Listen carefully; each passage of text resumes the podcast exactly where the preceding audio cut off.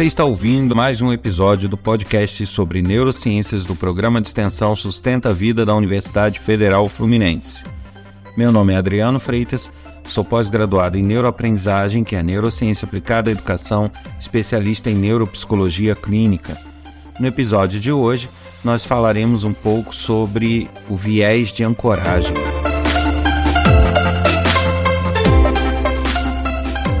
E no episódio passado eu comecei a falar um pouco sobre as heurísticas, sobre os vieses cognitivos. E, como, conforme eu havia combinado, a partir de hoje a gente inicia uma série que vai tratar cada episódio de um viés cognitivo, um ou dois viés cognitivos, para que é, todos possam entender um pouco como funciona esse mecanismo e que a maioria deles é muito bem aproveitada na, em marketing, em publicidade e que realmente, se você parar para observar, você vai perceber que muitas técnicas que utilizam desse conhecimento são aplicadas aos comerciais de TV, são aplicadas às campanhas publicitárias e realmente é, ajudam a fazer com que o cliente, com que a pessoa que está recebendo a mensagem tenda a ter uma decisão mais impulsiva, que muitas vezes não é exatamente a que ela pretendia naquele momento. Conforme eu já falei lá na introdução, né, no episódio anterior, os vieses cognitivos eles são distorções da compreensão. Então, quando você tenta dar um sentido ao, ao conteúdo que você recebe, tenta dar um sentido às coisas que você vê e daí gerar conclusões, algumas vezes por conta das heurísticas que o nosso cérebro utiliza, que é de ter que fazer atalhos para simplificar o processo de raciocínio, eles é, caem em algumas pegadinhas. E isso gera os chamados viés cognitivos, que você tende a tomar uma decisão que não é necessariamente a que você deveria tomar naquele momento, mas que você acaba sendo empurrado a tomar essa decisão justamente por estar numa heurística, por estar num resumo, num, numa, num caminho é, mais curto, num atalho para o raciocínio. E a gente vai falar hoje de um viés que é o viés de ancoragem. Esse então é muito explorado na economia, muito explorado no marketing, porque ele permite é, que se faça é, vendas ou que se coloque valores principalmente, tá? Isso pode ser usado com outras características, mas é muito utilizado em técnicas ligadas a valores e preço de produtos, para que a pessoa é, a sensação de que ela está adquirindo ou que ela pode adquirir um produto mais barato do que realmente ele é, quando na verdade ele muitas vezes pode estar até mais caro. O viés de ancoragem cria essa sensação do barato, né? Ela, ele ajuda a criar essa sensação porque ele faz com que o nosso cérebro gere uma comparação com algo que ele viu primeiro. Lógico que isso pode acontecer o contrário também. A pessoa pode ter uma sensação do mais caro, mas nunca o marketing vai trabalhar dessa forma, né? Então, é, como que funciona? Você tem numa vitrine vários relógios que você deseja adquirir. Então, digamos que seja uma marca que venda relógios um pouco mais caros, né? Então, você vai ter relógios de mil reais, mil e duzentos, mil e quinhentos, de é, 1.300, 1.400, mas todos na mesma faixa de preço. Você pode, dependendo do seu poder aquisitivo, achar, não, esses relógios realmente estão um pouquinho salgado o preço e não querer, não ser incentivado a adquirir nenhum, por mais que você goste. Porém, se é, essa mesma empresa, essa mesma vitrine, né, ela é montada com uma linha bem mais cara, e no meio dessa linha, esses baratos, esses ditos baratos que você realmente não achou, então se essa vitrine é refeita e entra um relógio de 7 mil, um relógio de 8 mil, um de 6.500, um de 5 mil, e aí um de mil, um de 900, um de 1.200, mesmo que eles ainda continuem para o seu poder aquisitivo caro, é, você vai ter a sensação de que eles estão baratos, porque a tua forma de comparação imediata ali são com outros modelos da mesma marca que são muito mais caros. Então, muitas vezes, nem se faz isso com a intenção de vender o caro, se faz isso com a intenção de vender esse que você não compraria normalmente por já achar caro, mas que no meio de tantos outros mais caros, você vai ter a sensação de que ele está barato. Então, se você passar o olho nessa mesma vitrine, a tua sensação, o teu cérebro vai te empurrar a achar este celular de 1200, que quando estava sozinho era é, esse, esse relógio de 1200, que quando estava sozinho você achava caro, mas que no meio de outros de maior valor você passa a achar barato. Então, isso é o chamado viés de ancoragem você ancora o preço, né? Ancora o valor. Você põe uma âncora ali para ele usar aquele preço como referência para o que ele está fazendo. Isso vale para diversas situações. Se você tem um serviço para entregar, se você tem um, um, um, relatório, alguma coisa, onde você tenha que dar um prazo, você pode pegar e dar um prazo, sei lá, de 10 dias, mesmo sendo capaz de fazer em dois. Então você vai dar um, um prazo de 10 dias. Ok, a pessoa vai aguardar ele, vai ter a ancoragem de que leva 10 dias. Só que aí você vai entregue em dois. O que vai acontecer? A pessoa vai ter a grande sensação de que você foi muito competente, porque entregou um relatório previsto para 10 dias em dois. Então, essa sensação vai ser muito forte na pessoa que receber, sendo que ainda vai evitar que ele fica a todo instante te cobrando. E aquele relatório, aquele relatório, você já fixou o teu prazo, teu prazo de entrega são 10 dias, ok? Então ele vai começar a te cobrar depois desses 10 dias, ele vai te dar um respiro para trabalhar. E você acabando ele antes, você vai passar como competente e não correr o risco de é, ser taxado de incompetente por estar sendo cobrado toda hora desse relatório. Né? Então, isso é, é, o sistema de ancoragem: é você dar um parâmetro de comparação e o nosso cérebro usar desse parâmetro de comparação para decidir, tomar decisões e saber como avaliar ou como se comportar mediante uma situação. Não necessariamente isso está vinculado a uma decisão de compra como eu falei, a questão do prazo é, se refere também a decisões internas que você tenha. É, você precisa avaliar uma pessoa, saber se ela é competente, saber se ela não é. São decisões internas que você vai tomando. E essas decisões também são, podem ser muito influenciadas pela ancoragem. E isso vale para tudo, né? Eu trabalho também com sistemas, então se você é, vende a ideia de um sistema muito simples e você entrega um sistema com mais recursos do que você prometeu, nossa, ele é muito bom, essa pessoa é muito competente, é, vai dar essa visão de competência e de eficiência. Agora, se você já de cara vende um sistema tudo top de linha, você dificilmente vai conseguir fazer aquilo de cara, então você vai demorar mais, né? Então, é, a, tua, a sensação que a pessoa vai ter já não vai ser de tanta competência, porque por mais que você entregue, nada mais fez do que o, o, o que se comprometeu. Então, é por isso que algumas pessoas ancoram os valores, os recursos e até o tempo é, por um parâmetro menor, quando é possível, e daí entregam algo maior. Isso vai dar é, uma credibilidade muito grande, isso vai dar uma, uma decisão muito a seu favor, e no caso de preços, pode gerar compras impulsivas. Né? Então, é, a gente vai falar mais à frente um pouco de um outro viés cognitivo chamado de aversão a perdas, que somado a esse dão resultados fantásticos, porque você pode apresentar um preço que aparentemente é menor perto de outros maiores e ainda colocar que a pessoa com aquilo ela não pode perder aquela oportunidade porque só tem aquele dia. Isso vai gerar uma, uma urgência, ou eu adquiro isso ou eu vou dançar. Isso a gente vai ver em detalhes no outro episódio mas de qualquer forma já dá para ter uma ideia de como a ancoragem funciona, eu imagino.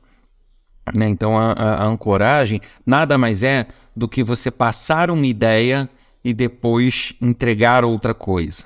Né? E isso, é, como eu falei, vale numa vitrine. É, essa vitrine cara muitas vezes não é feita para vender os caros. Se vender, ótimo, mas não é feita para isso. É feita para ancorar a pessoa num, num, num patamar de preços alto, para que é, quando ela bata o olho naqueles que estão ali no meio, que tem um preço mais acessível, apesar de ainda caros muitas vezes, a pessoa tem um impulso de comprar por achar barato. Né? Isso vale para roupa, para uma série de situações.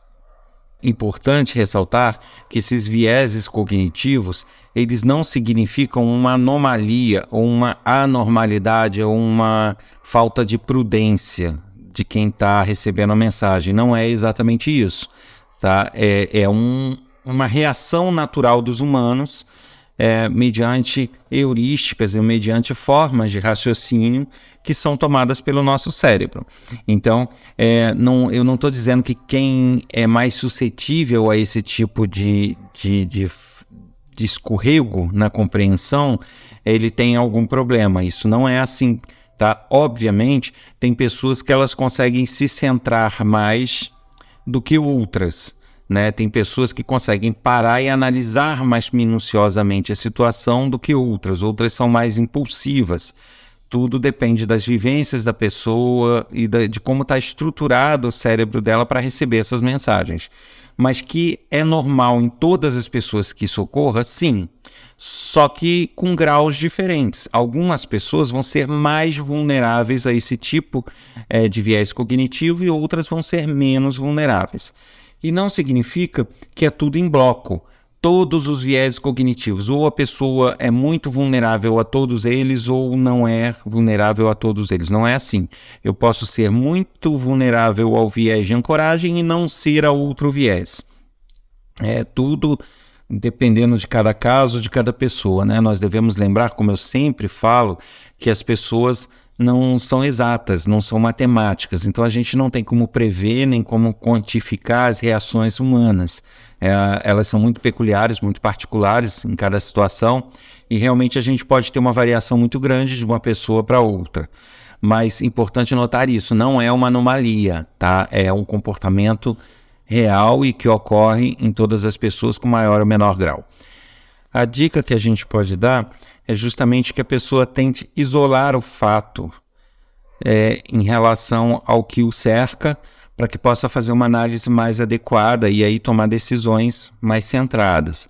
É, você tem que imaginar o seguinte: ao olhar uma simples vitrine, antes de ter o impulso de comprar um produto porque ele te parece barato, você esquecer das outras coisas que estão ao redor dele, né? Fazer um esforço para focar só nele, o preço dele e aí fazer uma comparação não com os outros produtos da loja, mas fazer uma comparação com outras lojas e o mesmo produto. Né? Então você, é, como o exemplo que eu dei do relógio, você buscar aquele mesmo relógio em outras lojas e fazer uma comparação para ver se o preço dele varia muito daquilo ou não, ou se está mais caro ou se está mais barato. Porque se realmente você olhar o contexto que se apresenta só naquele momento, sem fazer esse isolamento do produto que te interessa, a sua tendência vai ser escorregar nesse viés cognitivo e ser empurrado a adquirir. Tá? Isso vale para tudo. Então, da mesma forma, se você tem a contratação de uma pessoa que vai fazer um serviço, ela lhe deu um prazo e te entregou antes do prazo, para que você não tenha uma falsa impressão de competência, você é, pode comparar aquele tipo de tarefa com outras similares feitas por outras pessoas. Ela realmente está fazendo mais eficaz, de forma mais eficaz que as outras pessoas? Sim ou não? Ela está é, preparando esse relatório de forma mais rápida? O prazo dela é adequado ou não é? Então, se você isolar o fato, é, que é a geração do relatório, no exemplo que eu dei, do prazo que foi dado e avaliar só a ação em relação a outras ações similares, você vai ter uma análise muito mais efetiva, muito mais real, do que se você é, aceitar o prazo que foi dado e depois compará-lo com o prazo executado. Né? Isso pode ser uma pegadinha. Da mesma forma, o oposto. Quando você tiver que passar uma mensagem, passar um orçamento, você já sabe que isso daí é um, um, um viés que muitas pessoas escorregam e podem ser traídas pelo cérebro. Eu aproveitei esse espaço para falar um pouquinho de alguns projetos é, ligados ao Sustenta a Vida, outros pessoais, para que quem tiver interesse possa ir lá e consultar e, quem sabe, colaborar de alguma forma. É, eu tenho escrito uh, livro na área de neurociências, que é um livro que trata no geral, de forma ampla e com essa linguagem do podcast, diversos assuntos ligados às neurociências, ligadas ao aprendizado, à memória. E quem quiser maiores informações sobre esse livro, basta escrever para livro@adrianofreitas.com ou, se for o caso de querer a versão eletrônica ou através de compra ou de empréstimo, é só recorrer à Amazon através da plataforma Kindle. É, um outro projeto interessante é o AF Logo, que é uma ferramenta educacional gratuita que está disponível no seguinte site: informações sem acento af-logo.com e que é uma ferramenta educacional bastante eficaz e que auxilia muito na compreensão no desenvolvimento de competências, no raciocínio e é muito indicada para alunos de todas as idades, professores, educadores e até para aqueles que não estão num, na época de estudo, não têm a profissão ligada a isso, mas que querem exercitar o cérebro e querem né, adquirir maiores habilidades. Esse é um projeto pessoal que é distribuído gratuitamente através do Sustenta Vida. Então, quem entrar no site vai ter como fazer o seu cadastro, utilizar de forma gratuita e que a gente conta com apoio através de uma vaquinha virtual. Que aqueles que puderem e quiserem colaborar com o desenvolvimento dessa tecnologia e com a geração de novas versões do sistema, pode ir lá colaborar com a gente, porque realmente projetos de pesquisa nesse país são pouco incentivados. E o, o outro projeto, além desses, são é, diversos cursos EAD feitos por uma plataforma bastante amigável que tem vários cursos na área de neurociências, vários cursos em outras áreas e que são todos gratuitos e que a pessoa pode fazer aquele curso que melhor né, se adapte em casa de forma confortável, mas com conteúdo bastante consistente e bem gostoso de se ver. Aqueles que quiserem informações sobre os cursos disponíveis no programa de extensão Sustenta Vida devem acessar o site www.sustenta-vida.com. Você ouviu mais um episódio do podcast sobre neurociências do programa de extensão Sustenta Vida da Universidade Federal Fluminense. Meu nome é Adriano Freitas, sou pós-graduado em neuroaprendizagem, especialista em neuropsicologia clínica no episódio de hoje a gente falou sobre o viés cognitivo de ancoragem. Se você desejar fazer algum contato conosco escrevendo para algum de nossos especialistas, basta enviar um e-mail para podcast@sustenta-vida.com, colocando no assunto o nome do especialista do podcast desejado. Escreva com informações, com questionamentos, com dúvidas e a gente vai tentar discutir sobre os assuntos sugeridos para que cada vez a gente possa interagir mais. E, e não deixem de compartilhar esses episódios, passar em seus grupos, em seus para os seus amigos, né, os, os, grupos de estudo, de trabalho, para que a gente consiga sempre manter esse projeto ativo gerando novos episódios para todos. E a gente volta no próximo episódio para tratar de mais um viés cognitivo nesta série bastante interessante. Um abraço a todos e até o próximo episódio.